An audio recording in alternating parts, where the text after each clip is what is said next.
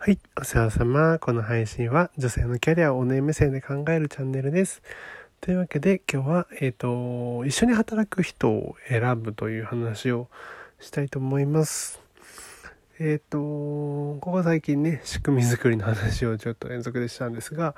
今日は、えっ、ー、と、一緒に働く人を選ぶっていう話なんですけど、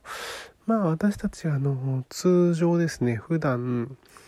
えー、一緒に働く人を選ぶっていうふうに、まあ、考えることはあんまりないんですよ。なぜなら団体があって会社というま団体があったりもしくはまあ個人の人がいてそこにお手伝いもしくは会社員みたいな形で、えー、入って働くっていうスタイルが多いメインなのでえ、っとなかなかね一緒に働く人を選ぶっていう感覚よりかはどういう組織に入ろうかどういうルールのもとで働こうかとかねどういう環境で、えー、働いていこうかということを結構重視して、えー、場所を選ぶで人を選ぶみたいなことをねしていく人が多いのかなと思うんですが、えーと、と今日何気なく妻とあの採用基準についてね話をしたんですよ。こう本当に同じ条件の人がいてもう双子 双子の人がいて本当に能力は同じなんだけど1人は東大卒で1人はなんかわかんないけど F ランク大学卒みたいなねこう違いがあったとしてえっ、と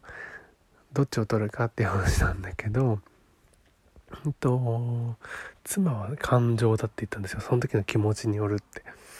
言って私はもう絶対スペックで取っちゃうなって東大卒だったら東大卒もっと分かんないけど留学経験とかスポーツエリートとかそういう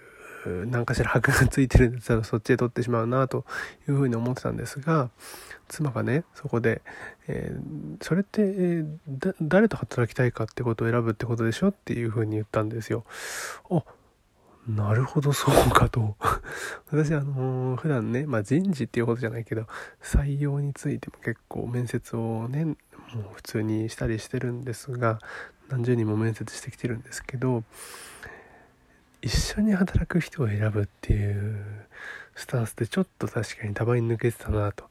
やっぱり一応は思うんですよ。ずっと働ける人をねこう選ぼうっていうふうに思うんだけどやっぱりその人の話が面白いかとかうんとなんだろうな。個性的かとかやっぱりそういうちょっと人としての魅力の部分で思ってしまうことがあってでもよく考えたら別に自分の友達にいちいち魅力とか考えてないし一緒に楽しいとか本当にそういうレベルだと思っているしそれって別に同僚も確かに似たようなところあるなと思うので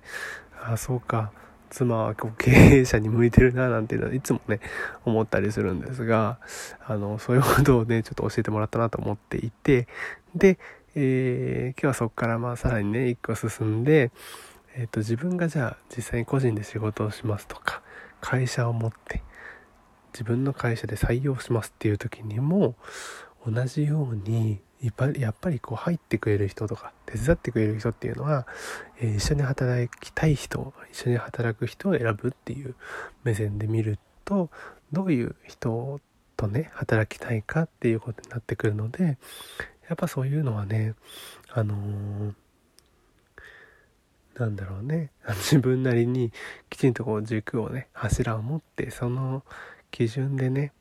やれた方がいいななんていうのはね思ったりします。というわけで今日はそんな中途半端な話なんですけどちょっと気づきがあったので共有でございます。最後までいらしてくださりありがとうございます。じゃあまたね